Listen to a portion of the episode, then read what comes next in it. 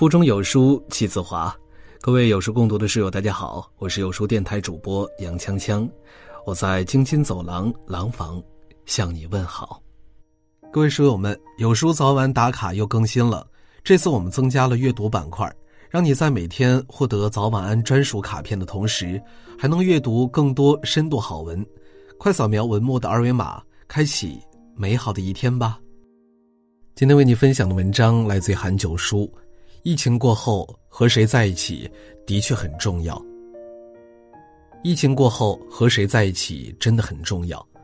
疫情来势汹汹，独处成为大多数人的常态。《战国策》有云：“物以类聚，人以群分。”和什么样的人在一起，就意味着你是怎样的人。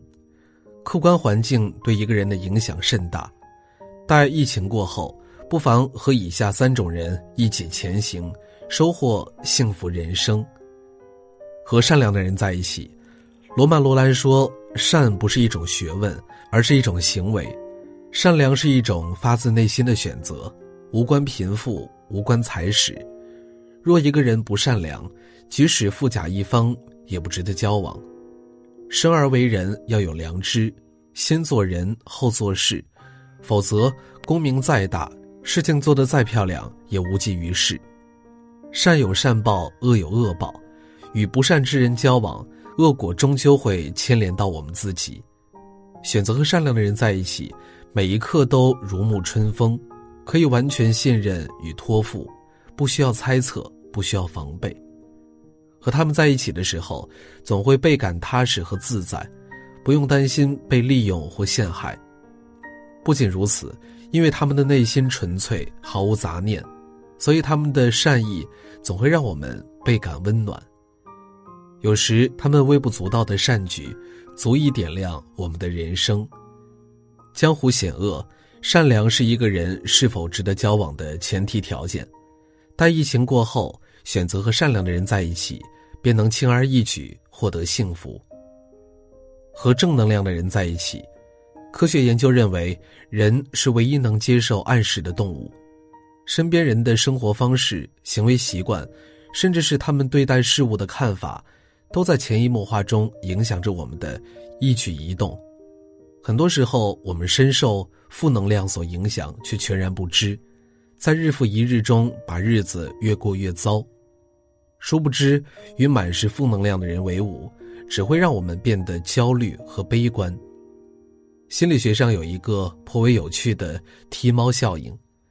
父亲在公司遭到老板的批评，回家后十分生气，便把在沙发上吵闹的孩子骂了一顿。孩子心里难受，就踹了在一旁打滚的猫。猫匆匆忙忙逃到街上，遇到了一辆卡车迎面开过来。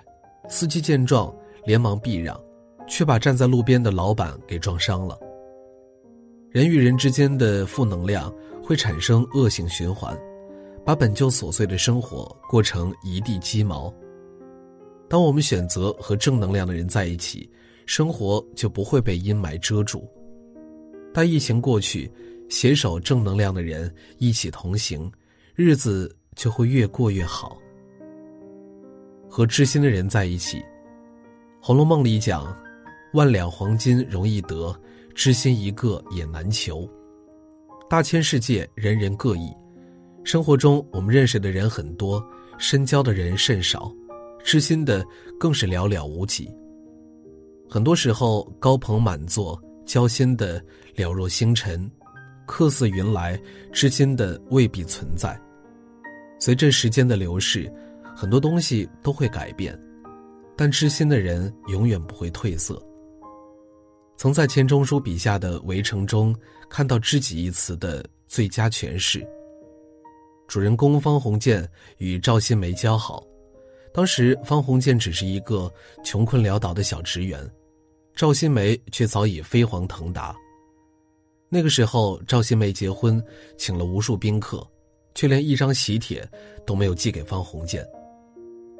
有人知道这事儿以后，忍不住说：“不是我离间，你这位好朋友并不放你在心上。”但方鸿渐对妻子是这样说的：“我们结婚受过他人的厚礼，他知道我一定会还礼。”所以结婚不通知我，是体谅我们穷。所谓知己，大抵如此。鲁迅说：“人生得一知己足矣。”和知心的人在一起，很多时候都能不言而喻，很多想不通的事儿，都能在知己这里找到慰藉。人生苦短，余生不易，选择和谁在一起，的确很重要。和善良的人在一起，让人卸下防备，活得安心快乐；和正能量的人在一起，让人积极向上。更上一层楼，和知心的人在一起，让人无所顾忌，活得舒心惬意。疫情过后，和值得的人在一起，便可事事顺遂，年年如意。好了，今天的文章就给大家分享完了。在这个碎片化的时代，你有多久没有读完一本书了呢？长按扫描文末二维码，在有书公众号菜单免费领取五十二本好书。每天有主播读给你听，我是杨锵锵，我在京津走廊廊坊为你送去问候。喜欢这篇文章，走之前记得在文章末尾给我们的文章点一个再看。